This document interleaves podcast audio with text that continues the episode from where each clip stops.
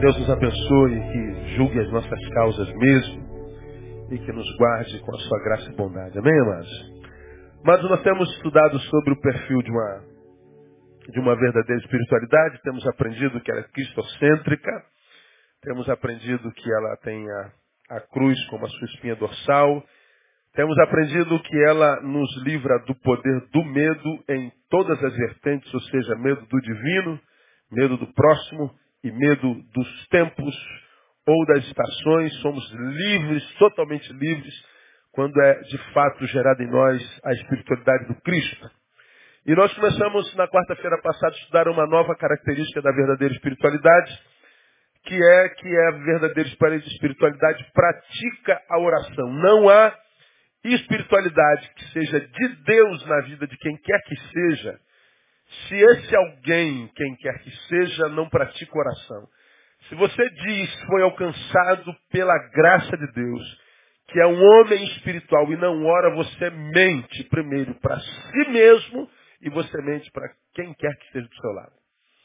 Não há espiritualidade de fato gerada por Deus e pelo Espírito que não pratica oração. Bom, nós lemos Lucas capítulo 9. Vamos voltar a Lucas capítulo 9.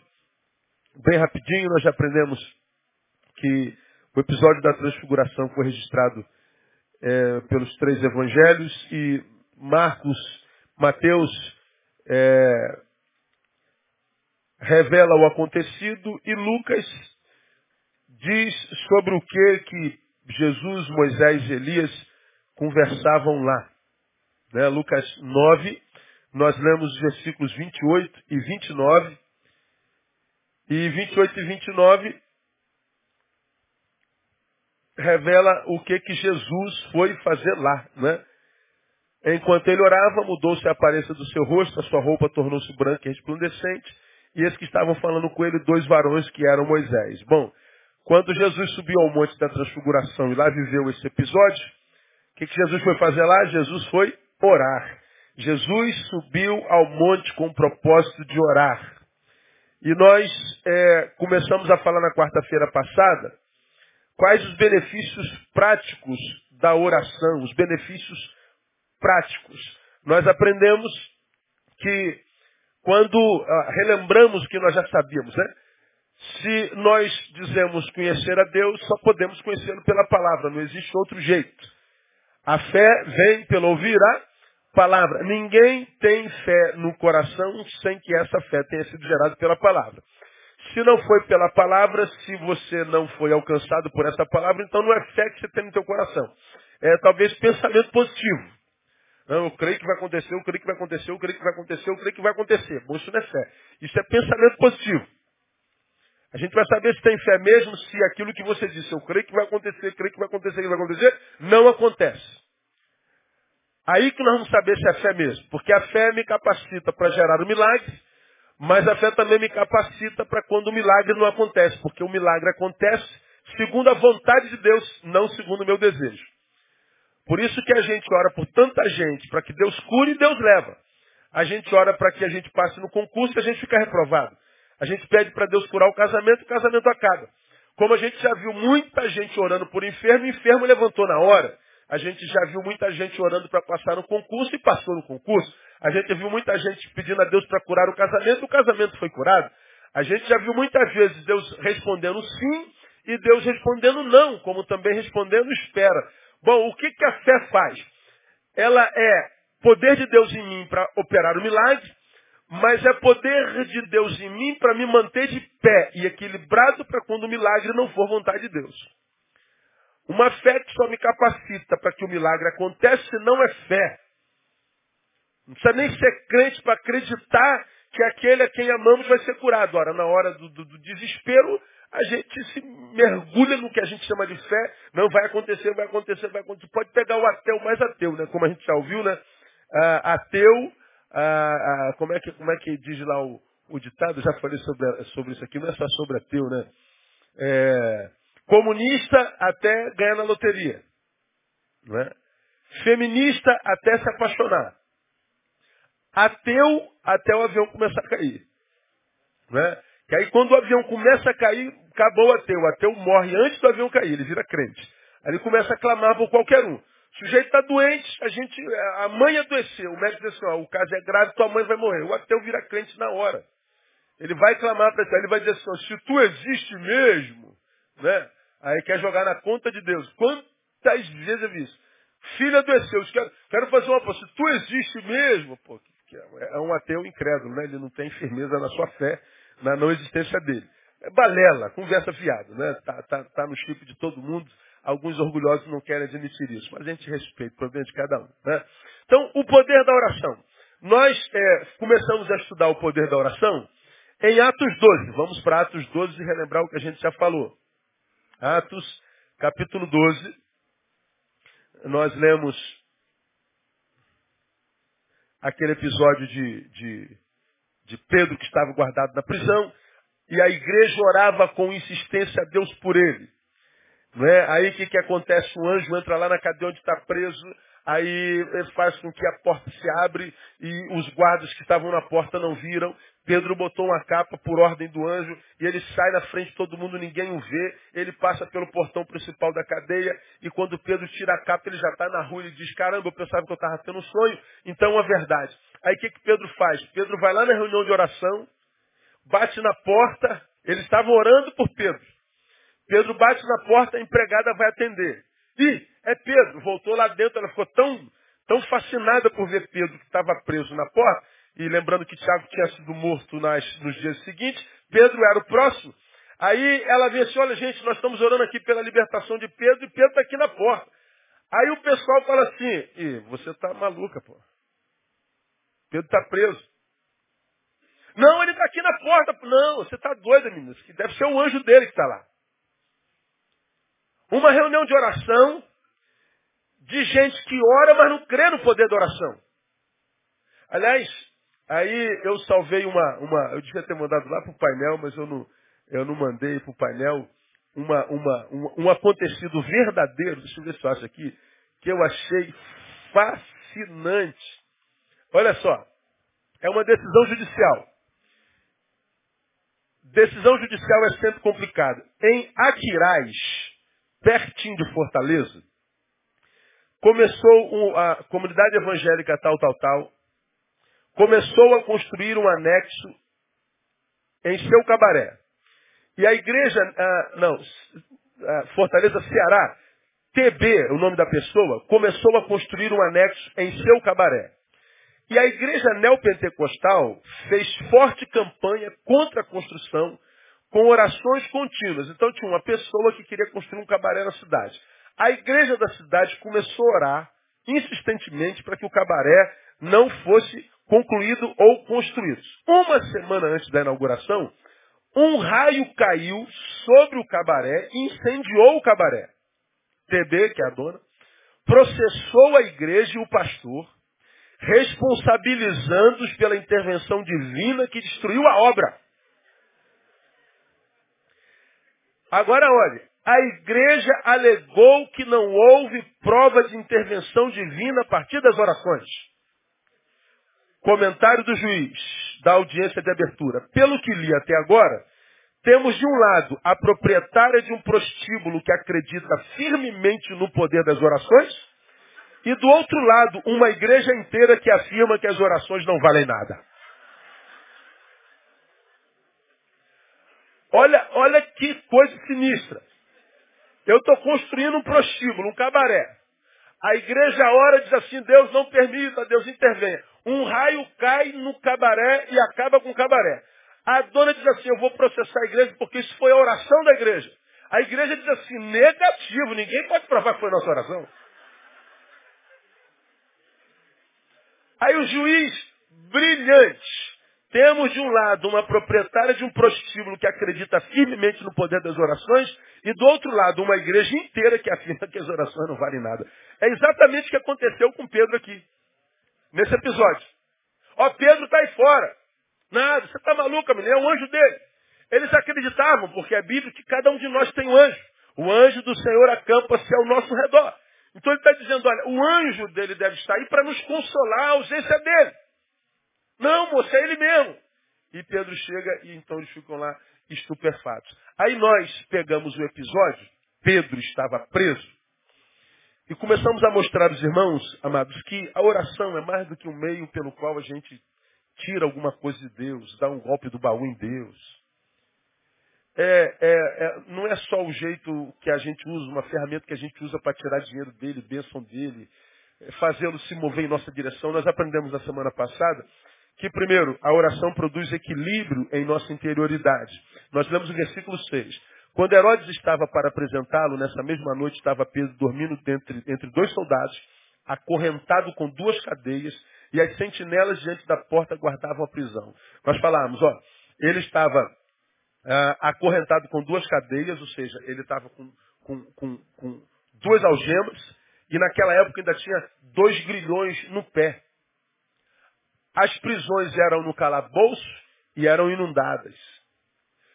Pedro estava com algemas, com grilhões, dentro d'água, provavelmente cheia de ratos e fétida, com a história de que Tiago tinha sido morto à espada no dia seguinte, ele era o próximo, porque a morte dele seria política, e miraculosamente diz que nessa mesma noite estava Pedro dormindo. Ameaça de morte, preso, com dor, grilhões, injustiçado, mas diz o texto, Pedro dormia. Por que, que Pedro dormia? Nós mostramos que Pedro tinha uma vida de oração constante. Lemos vários textos na semana passada. Então o que, que a oração faz? A oração, ela é usada assim para que Deus me tire da cadeia. Mas, enquanto Deus não me tira, Deus gera paz na minha interioridade. Para que com o resultado positivo da minha causa ou não, eu tenha o mesmo resultado dentro de mim. A paz de Deus que excede todo entendimento. Quando o Espírito Santo gera a espiritualidade de Cristo em mim, essa espiritualidade me leva para a oração, não só porque ela transforma meu encontro com Jesus em relacionamento, falamos isso na semana passada, mas ela faz o quê? Ela produz equilíbrio na nossa interioridade.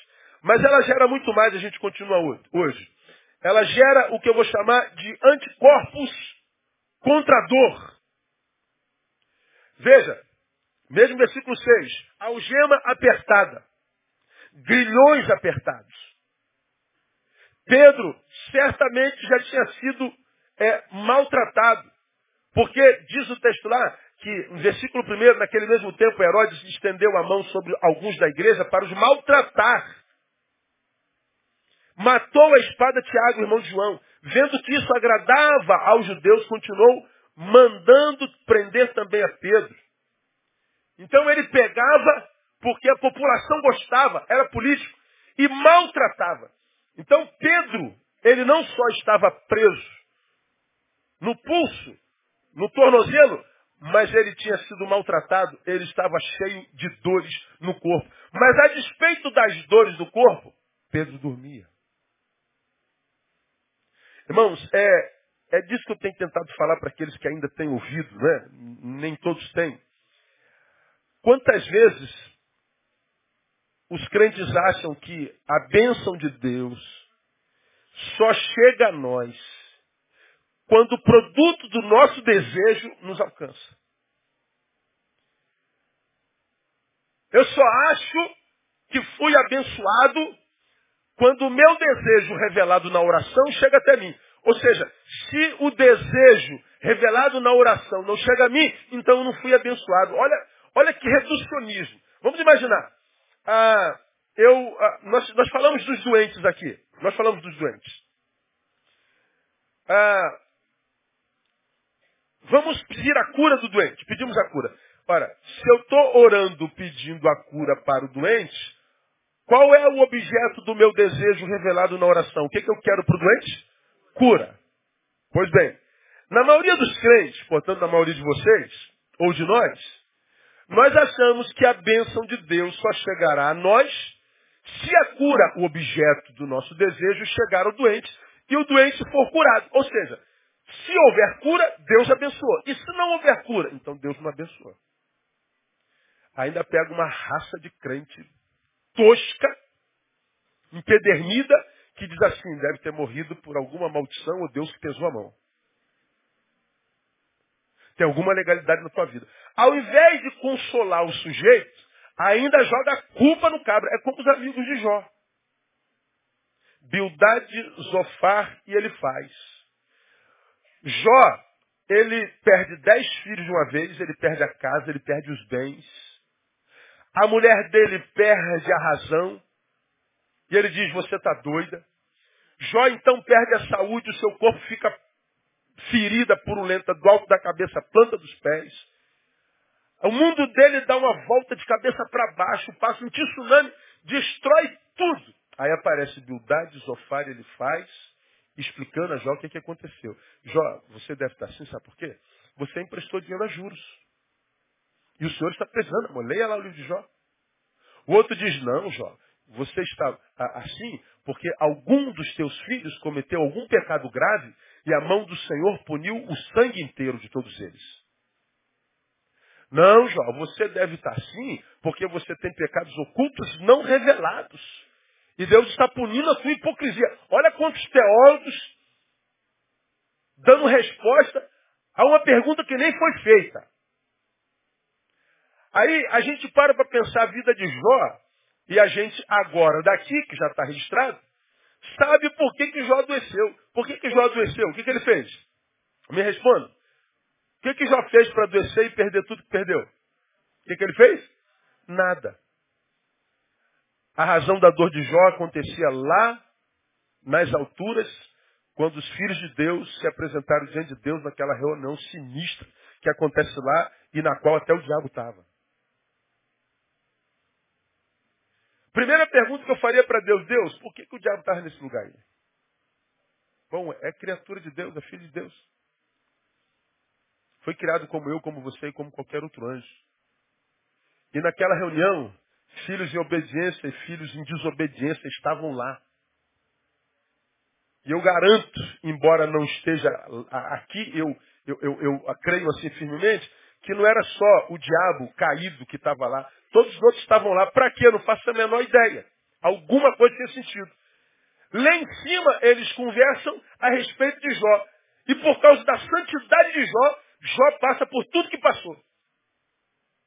Aí aparecem os amigos e diz, Deus está amaldiçoando. Isso é legalidade que você tem na vida. Isso é pecado cometido pelo teu filho. Começaram os teólogos a dar respostas a perguntas para as quais não tem respostas. Como a, a bênção de Deus não havia chegado, se a dor é maldição. Mas não, aquela dor nada mais era do que a comprovação cabal de que Deus levava a maior fé em Jó. Por que, que Deus permitiu que Jó passasse por tudo aquilo? Pela certeza do que Jó era. Pela certeza de quem era Jó. Então ele não usa Jó e, e permite a dor para puni-lo. Ele usa Jó para ensinar a todas as outras gerações de seres humanos que viriam depois dela o quanto a dor nem sempre é produto de castigo ou de maldade. Por que você acha que deixa Daniel, é, é, Sadraque, Mesaque e Abidinego na fornalha que foi cantada aqui agora? O guarda que os levava morre queimada bem longe da, da, da, da fornalha. Mas, espantosamente, eles que poderiam ter voltado, já que o cara morreu, eles continuam andando para a fornalha sozinhos. Entram na fornalha, não aparece o anjo, não, não entra aí não, cara, vocês vão se queimar. Não, Deus não faz nada. Eles entram na fornalha. Só que entram os três na fornalha, quem está do lado de fora, tira o óculos, limpa a vista, bota o óculos de volta. E diz assim, quantos entraram lá? Não foram três? Foram. Quantos vocês estão vendo? Quantos eles viram? Quatro. E diz o texto que eles andavam passeando. O verbo é passear na fornalha. Lugar de maldição e morte vira lugar de celebração e passeio. Eles saíram, não tinha nem cheiro de fumaça. Por que, que Deus permite coisas acontecerem alheias à nossa vontade? Não é só para ensinar a mim, mas para que o meu testemunho seja testemunho para muitos, e quem sabe de gerações. Mas quando nós não temos visão de Deus, a nossa vida tacanha, visão de, de, de, de sei lá de quê, a gente acha que é o centro do universo.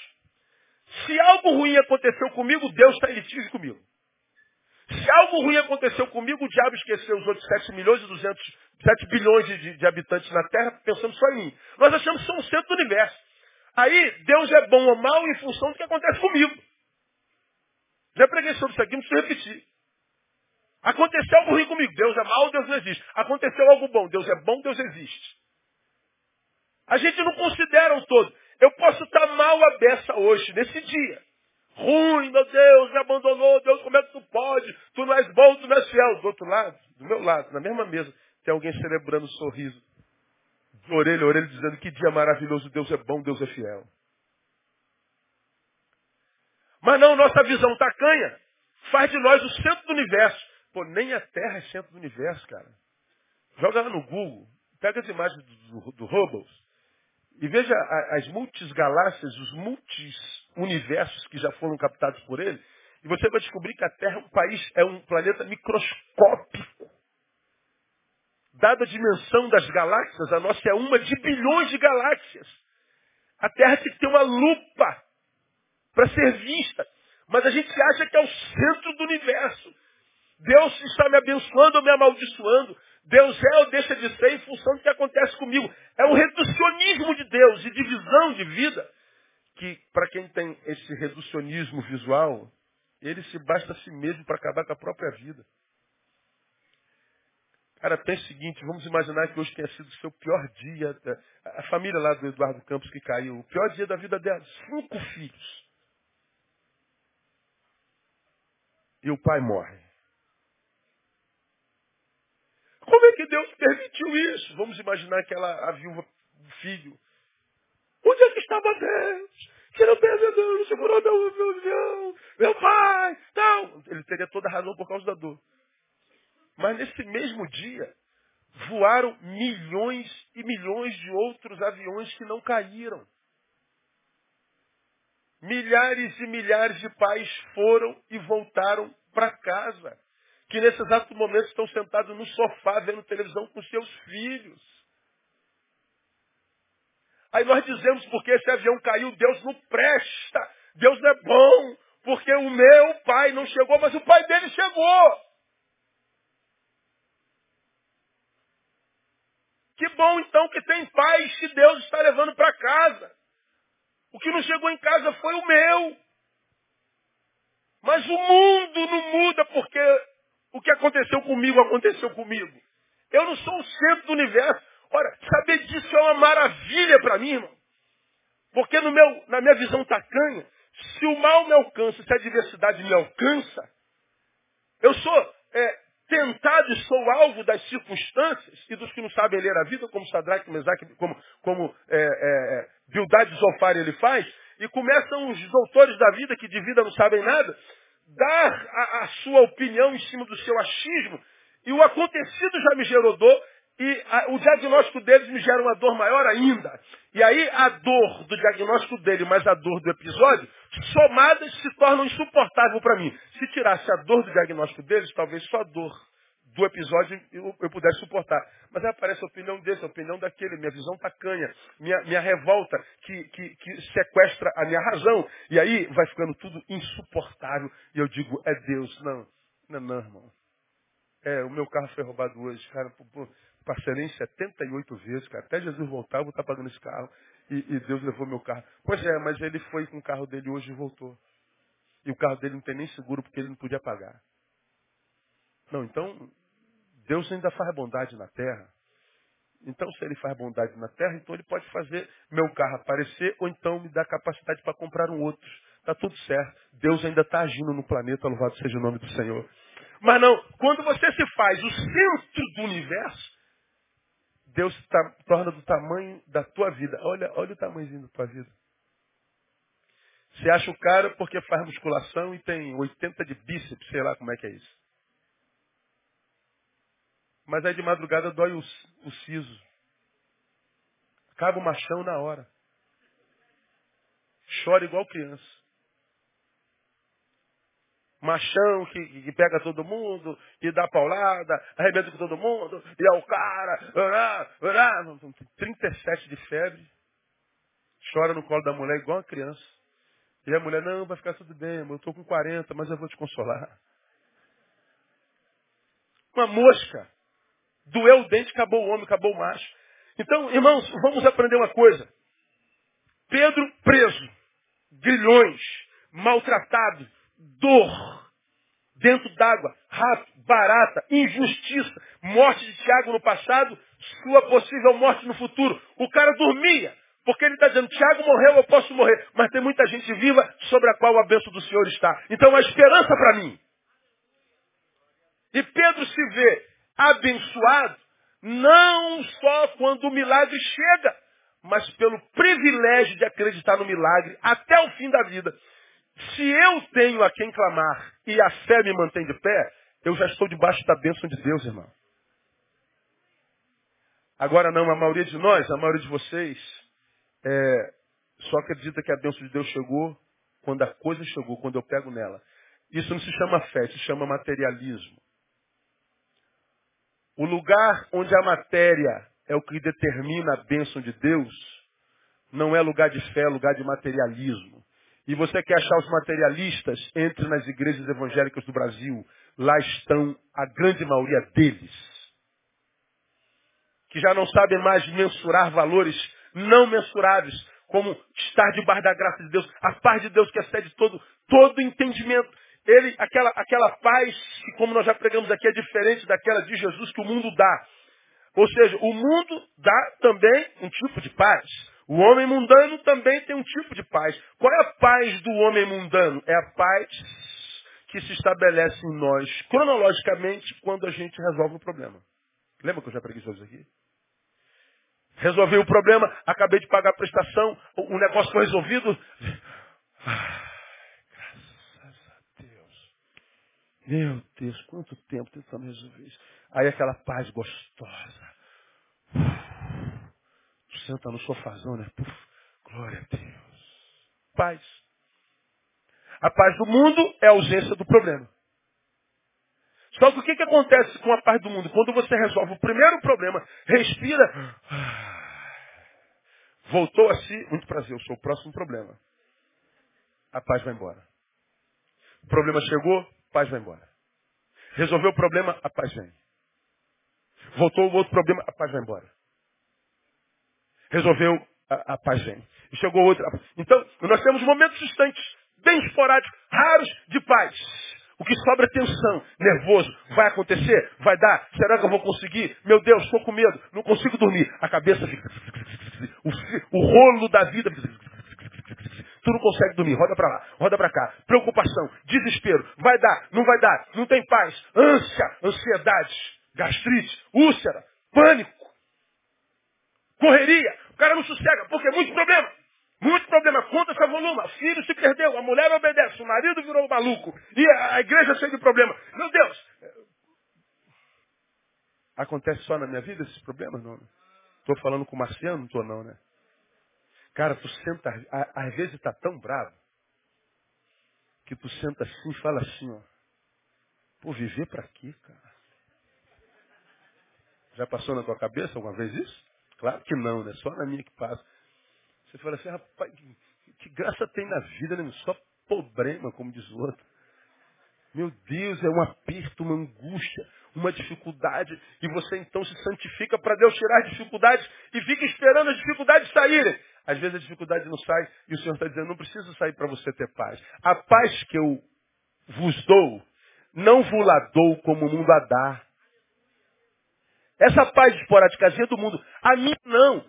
No mundo a paz e o problema não coabitam, mas a paz do meu espírito, problema e paz coabitam. Você está com um problema, mas a paz permanece lá. O problema tenta tirar a paz, mas a paz diz aqui, não sai daqui, ninguém me tira. Eu estou aqui por obra do Espírito Santo de Deus, não é você problema que vai me tirar daqui. E o cara dorme. Quem está do teu lado fala assim, meu Deus, como é que consegue dormir, meu Deus do céu? Meu Deus, como é que esse homem consegue ficar em paz desse jeito? Como é que essa mulher consegue ficar calma? Meu Deus, o mundo está acabando esse homem. Meu Deus, esse é um lerdo. Às vezes é.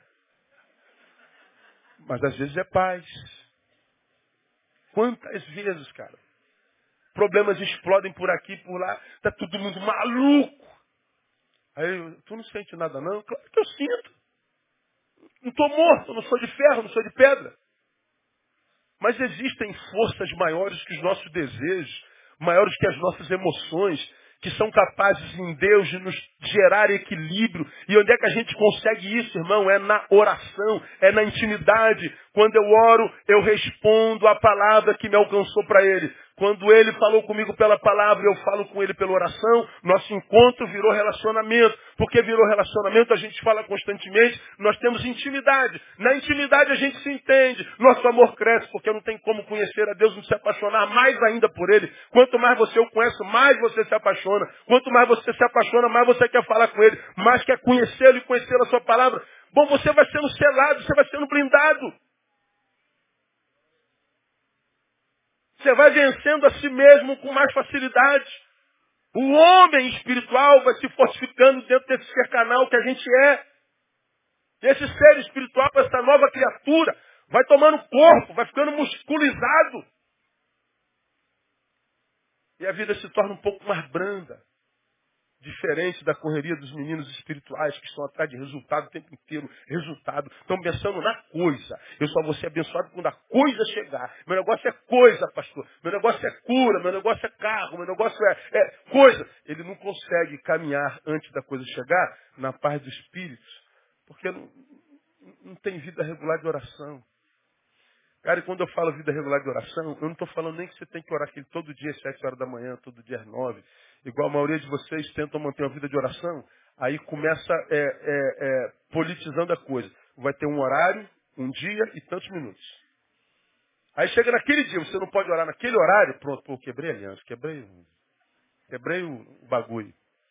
Aí já dá um. Aí, aí, amanhã tu volta. Mas aí dois dias depois tu não pode orar naquele dia. Aí tu já desanima porque tu não pode cumprir aquilo ali, porque ficou de plantão, porque ficou de serviço, não sei o quê. Pô, não tem bate-hora, bate-canal. Se você puder, faça isso. Mas se você não pode, todo o tempo que você tiver, vai tentando praticar a tua espiritualidade. Eu, eu vou dar uns bisus para vocês no final dessa, dessa série de estudos aqui, provavelmente no primeiro, segunda, quarta-feira alguns, alguns, alguns detalhes práticos. Vamos imaginar, vou dar um detalhe prático para os irmãos. Eu já falei sobre isso aqui no passado, bem passado.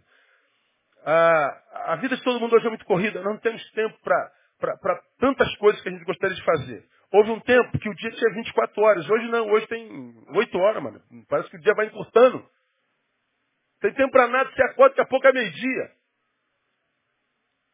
Como é que a gente faz para a gente não politizar coisas, para não, não, não, democratizar, não, para burocratizar a vida devocional? Bom, como é que eu faço? Eu preciso ler, eu não tenho jeito. Eu, sou, eu como pastor, eu sou obrigado a ler a Bíblia, mesmo que eu não queira. Se eu não for para minha edificação, eu tenho que pregar três vezes por semana para o mesmo público. Então não tem jeito, eu sou obrigado, não tem jeito. Mas eu não posso olhar a Bíblia, senão eu fico medíocre, eu não conheço a minha geração. Não conheço gente, não conheço família, não conheço as doenças dessa era. Eu preciso conhecer tudo isso para ser relevante na minha geração. Se eu só ficar na Bíblia, eu me perco. Minha geração passa e não sei de nada. Fico irrelevante, obsoleto, não é verdade? Ninguém aguenta mais ouvir. Passou, está pregando a mesma coisa de 50 anos atrás. Então tem que estar informado. Como eu faço? Bom, eu, eu ando de moto, não ando, então tem que andar de mochila. Dentro da minha mochila tem um livro. A Bíblia está junto.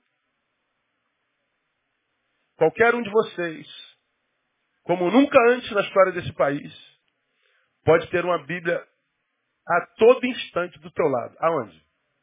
No celular. Quantos aqui tem celular? Deixa eu ver aqui. É. quantos não tem celular? Um, dois, três. Ah, bom, é a minoria. Então a maioria tem celular. Pega um celular, baixa uma Bíblia. Baixa lá. Quer baixar a minha? É JFA online, a minha versão. É offline, JFA offline. Baixa lá. Baixa a Bíblia. Você trabalha no centro da cidade e pega a Vinda Brasil todo dia. Deus tem misericórdia de si, não é? Pega a Bíblia, cara, e vai lendo devagarinho. Se não gosta de ler, bota o fonezinho, a fonezinho na JFA, clica e ela fala sozinho. Ela vai citando pro teu ouvido. Ó, tá entrando. Está entrando. Está entrando. Você não percebe, não sente, mas está entrando. Você só vai saber que entrou quando a adversidade chegar e você precisar da sabedoria de Deus. O que entrou começa a sair. É naturalmente, porque a palavra de Deus é vida, não é letra. Ela é vida. Ela entrou. Daqui a pouco o saber de Deus está saindo pela tua boca, tu não sabe como. Como é que eu sei disso? Não sei. Eu só sei que eu sei. Mas se eu sei, entrou por algum lugar. Quando? Não faço a menor ideia. Ela vai entrando. A palavra vai entrando. Dia após dia, ano após ano, época após época, sem interrupções. Você é daqueles caras que pede a Deus fome e Deus dá fome. Porque só há pão para quem tem fome em Deus. Então nós temos de Deus a proporção da fome que temos dele. Pedimos a Deus sede, porque ele é água. E temos de Deus a proporção da sede que temos dele. Se eu não tenho sede dele, eu não tenho nada, não tenho água nenhuma. Você é mais um no meio da multidão. Agora, se eu peço fome ao invés de coisas, ele me dá fome, e porque eu tenho fome, eu corro atrás da água. E nele eu acho água todo dia, manhã, tarde e noite. Manhã, tarde e noite, não tem jeito. Se esse aplauso é para ele, faça direito. Agora, a gente quer de Deus, mas não quer passar pela palavra. Você vive sentado nessa porcaria nesse Facebook. Imagina se você desse o dízimo do teu Facebook para a palavra. Pega as horas que você passa no Facebook, pega o dízimo disso e dedica a palavra. Pronto. Você já está abençoado para pregar aqui no meu lugar, domingo que vem, e melhor do que eu. Dá o dízimo. Já era o suficiente. Agora, a gente não dá nem o dízimo disso e a gente quer ser abençoado. Sei que sou referência para muita gente desse país afora, me pergunto, pastor, ah, o seu conhecimento, sua, sua visão de vida, de onde vem? Vem lá de, de moleque, irmão. Fome de palavra. Você sabe qual é? Quando tinha um pastor que eu sabia, que sabia pregar, eu não perdia a pregação do cara de jeito nenhum. Onde ele ia, eu ia atrás. E naquela época eu tinha mais gente para ouvir do que agora. Agora não. É, eu, eu tenho as porcarias das ovelhas que, que vem na igreja uma vez por mês. Se perguntar o que é culto de quarta-feira para elas, nunca passou por aqui. Brasil, quando, quando ouve o pastor eu pregar, se move inteirinho. Tem gente que muda de outro estado para cá quase toda semana para congregar aqui. Os que estão em casa, às vezes, perdem a oportunidade de ouvir. Por quê? Estão vendo o rebu. Aí a vida amarra toda, meu pastor, o que está acontecendo, meu pastor? O que está acontecendo? O teu problema é você, irmão.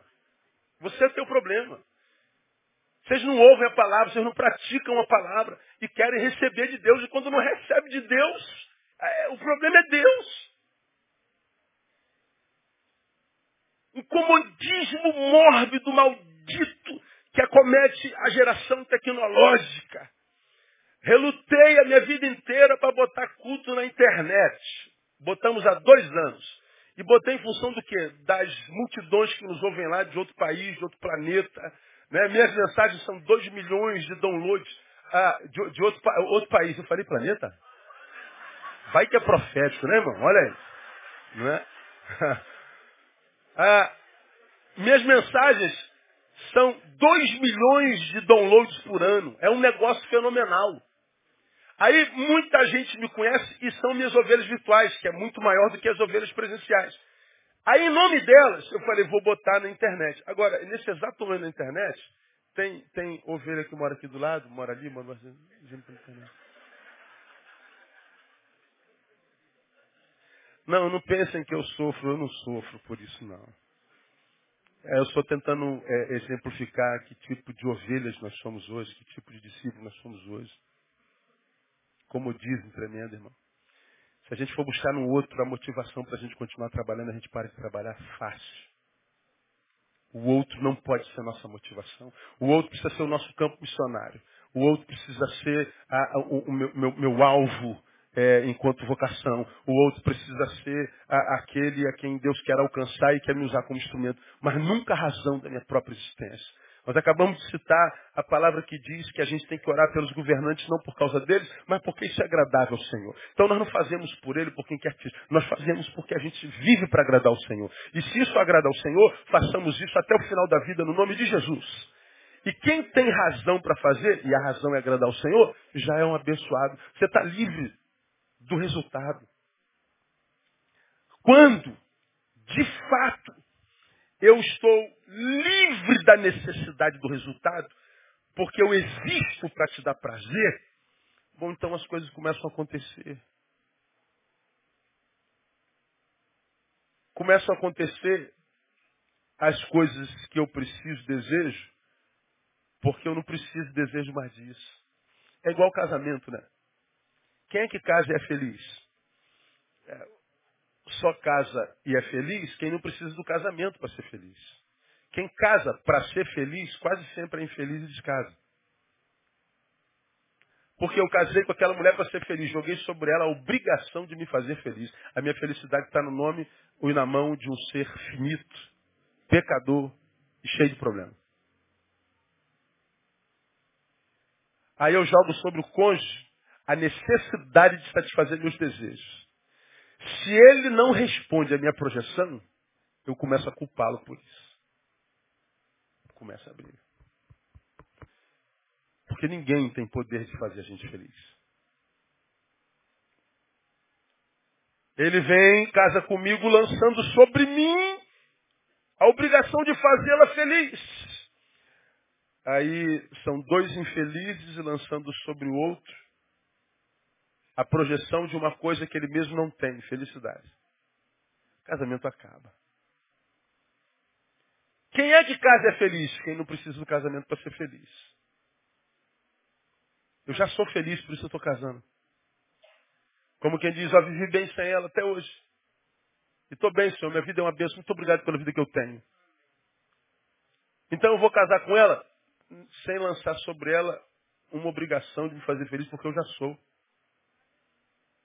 Aí eu descubro que o casamento, já preguei sobre isso aqui, não é um remédio para o infeliz. O casamento é um prêmio para o feliz. Não é um remédio para o infeliz, é uma recompensa para o feliz. Quando o casamento na vida do sujeito é uma recompensa, ih, dura 200 anos. Agora, quando o casamento é um remédio para o miserável, dura 200 horas. Ainda sai mais doente do casamento. Dá para entender o que eu estou falando? Quando eu me relaciono com Deus e digo assim, Deus, a minha fome é o Senhor, meu desejo é o Senhor. E eu sei que essa fome é bênção tua. Preciso muito, ó Deus, de pão. Mas, ó Deus, a minha fome por ti é maior do que o pão que eu necessito. Bom, eu botei isso aqui em segundo plano. Como as coisas foram para o seu devido lugar, buscar o reino de Deus em primeiro lugar, então ele pode me dar pão, porque sabe que o pão não vai me sequestrar. Sabe que o pão não vai me soberbecer. Sabe que a bênção não vai me levar para longe dele. Eu ia, se tivesse tempo, mostrar para vocês que quando eu falo que a oração gera anticorpos contra a dor, a oração gera o que ficou muito conhecido hoje como a palavra resiliência, né? A palavra resiliência, resiliência é um conceito emprestado é, de alguns materiais que, que acumulam a capacidade de, de, de se dobrar diante de, de impactos e adversidades sem quebrar e depois que as adversidades passam, ele volta para o lugar. Veja esse videozinho aqui para gente, a gente terminar. Tá no, tá, no, tá, no, tá no ponto aí, painel? O que, que é resili... Olha o que, a oração faz com a gente. Gera anticorpos contra dor.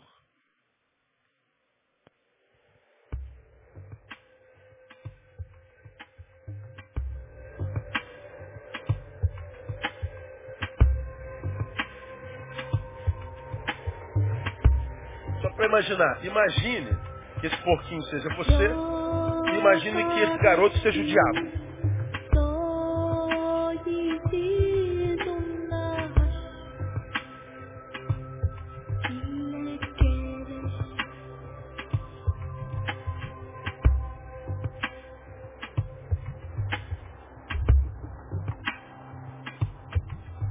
Você pode esquecer o, a legenda. É em espanhol e é desnecessário.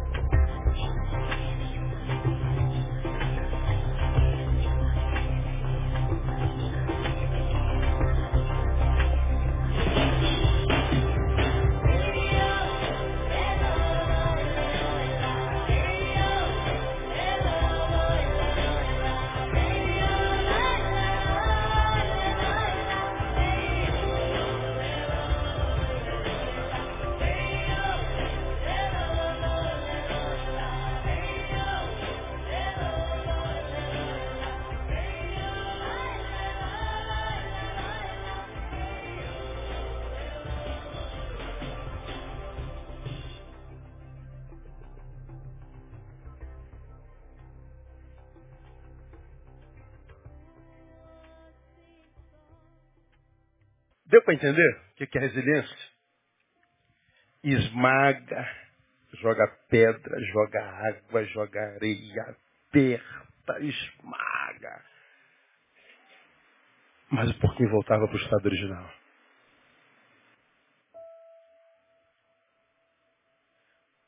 Imaginando que o menino é o diabo e o porquinho somos nós, debaixo da graça, estamos ali diante de uma grande batalha. O porquinho poderia dizer, cara, eu estou cansado de apanhar, meu. E o diabo poderia dizer o quê? Quem coloca uma frase na boca do diabo a ele? O porquinho está dizendo, cara, eu não aguento mais apanhar não. Pelo amor de Deus, está pesado. O que, que o diabo diria ele, então? O porquinho sempre volta ao estado original. Dá uma frase aí.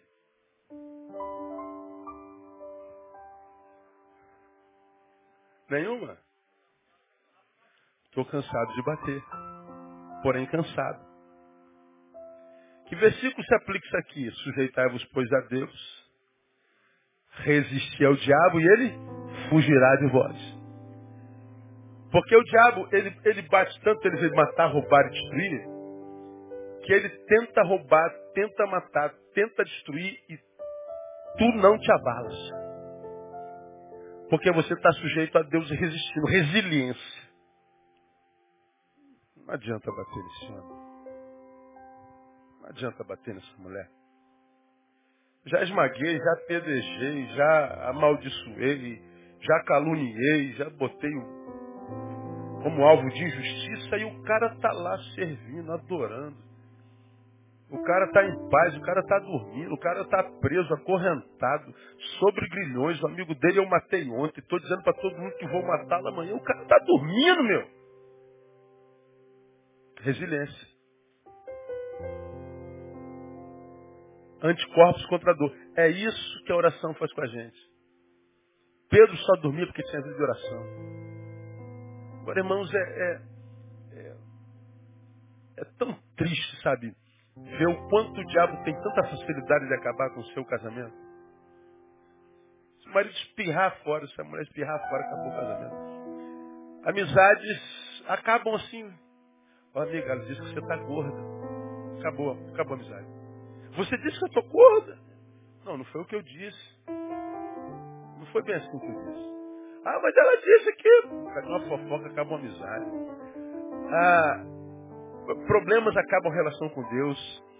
Tristeza nos afasta da relação com Deus. A adversidade é, desconstrói o que Deus é, é, é, fez em mim. Desentendimentos. Tudo, é, tudo é, tem poder para desconstruir o que Deus gerou em mim. Até a bênção. Crentes que quando não tinha nada estava pertinho de Deus. Prosperou, pronto. É afasta de Deus. Como eu já preguei aqui, ser Deus deve ser muito difícil, porque se ele não abençoa, o cara reclama vai embora. Se ele abençoa, o cara se ensoberbece vai embora. Então é, é, é, é quase impossível satisfazer o ser humano que é cheio de desejos.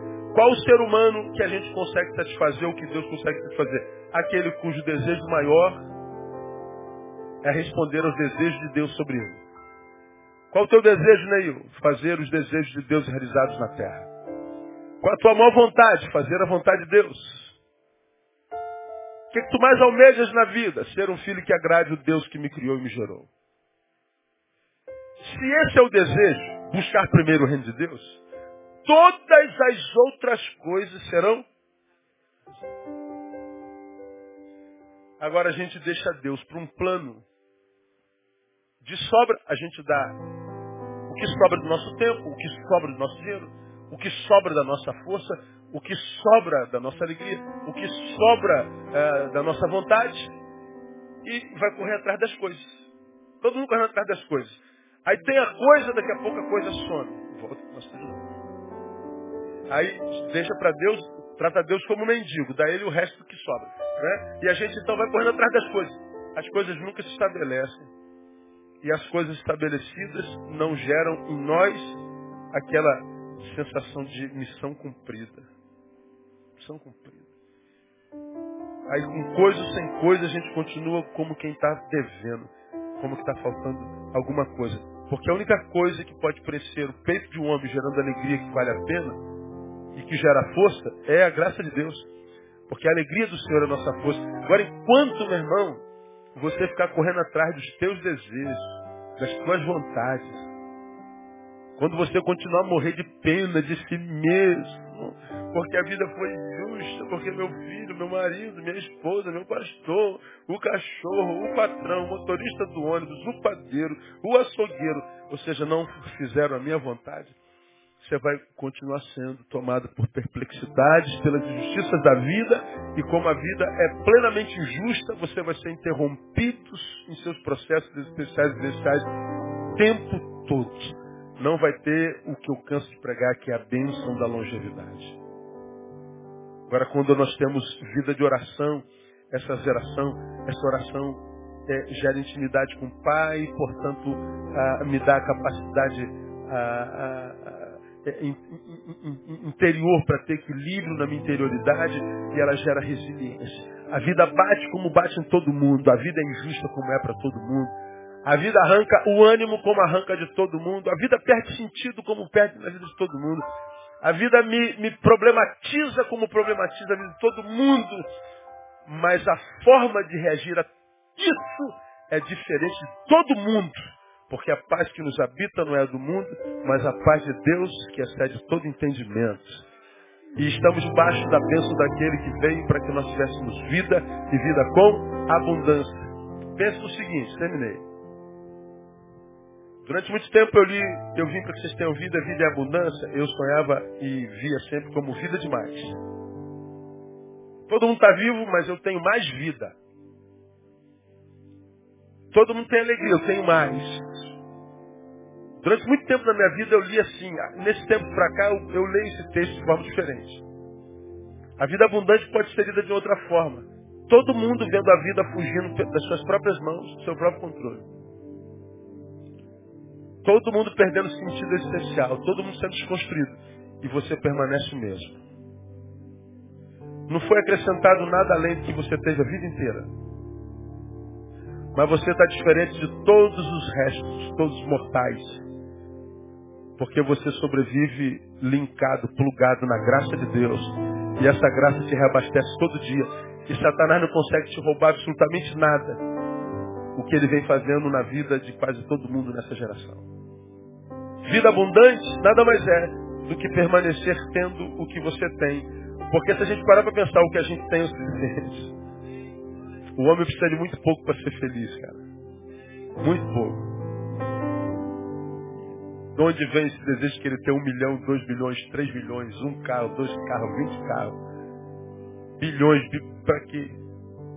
Quero a casa de 18 quartos, só durmo num. Eu quero um monte de mulher. Cuidar de uma já é um problema danado. Isso é de pouco. Quando a gente se aquieta no pouco, muito vem. E se o muito for, não muda nada, porque você está consciente que isso é de pouco. Você está livre das circunstâncias. Não há mais como você ser tocado, cara. Aí você de fato nasceu de Deus, e aquele que nasceu de Deus, o maligno, não o toca. Aí você vai viver uma vida que vale a pena. Que Ele nos dê essa graça. Que Ele nos abençoe.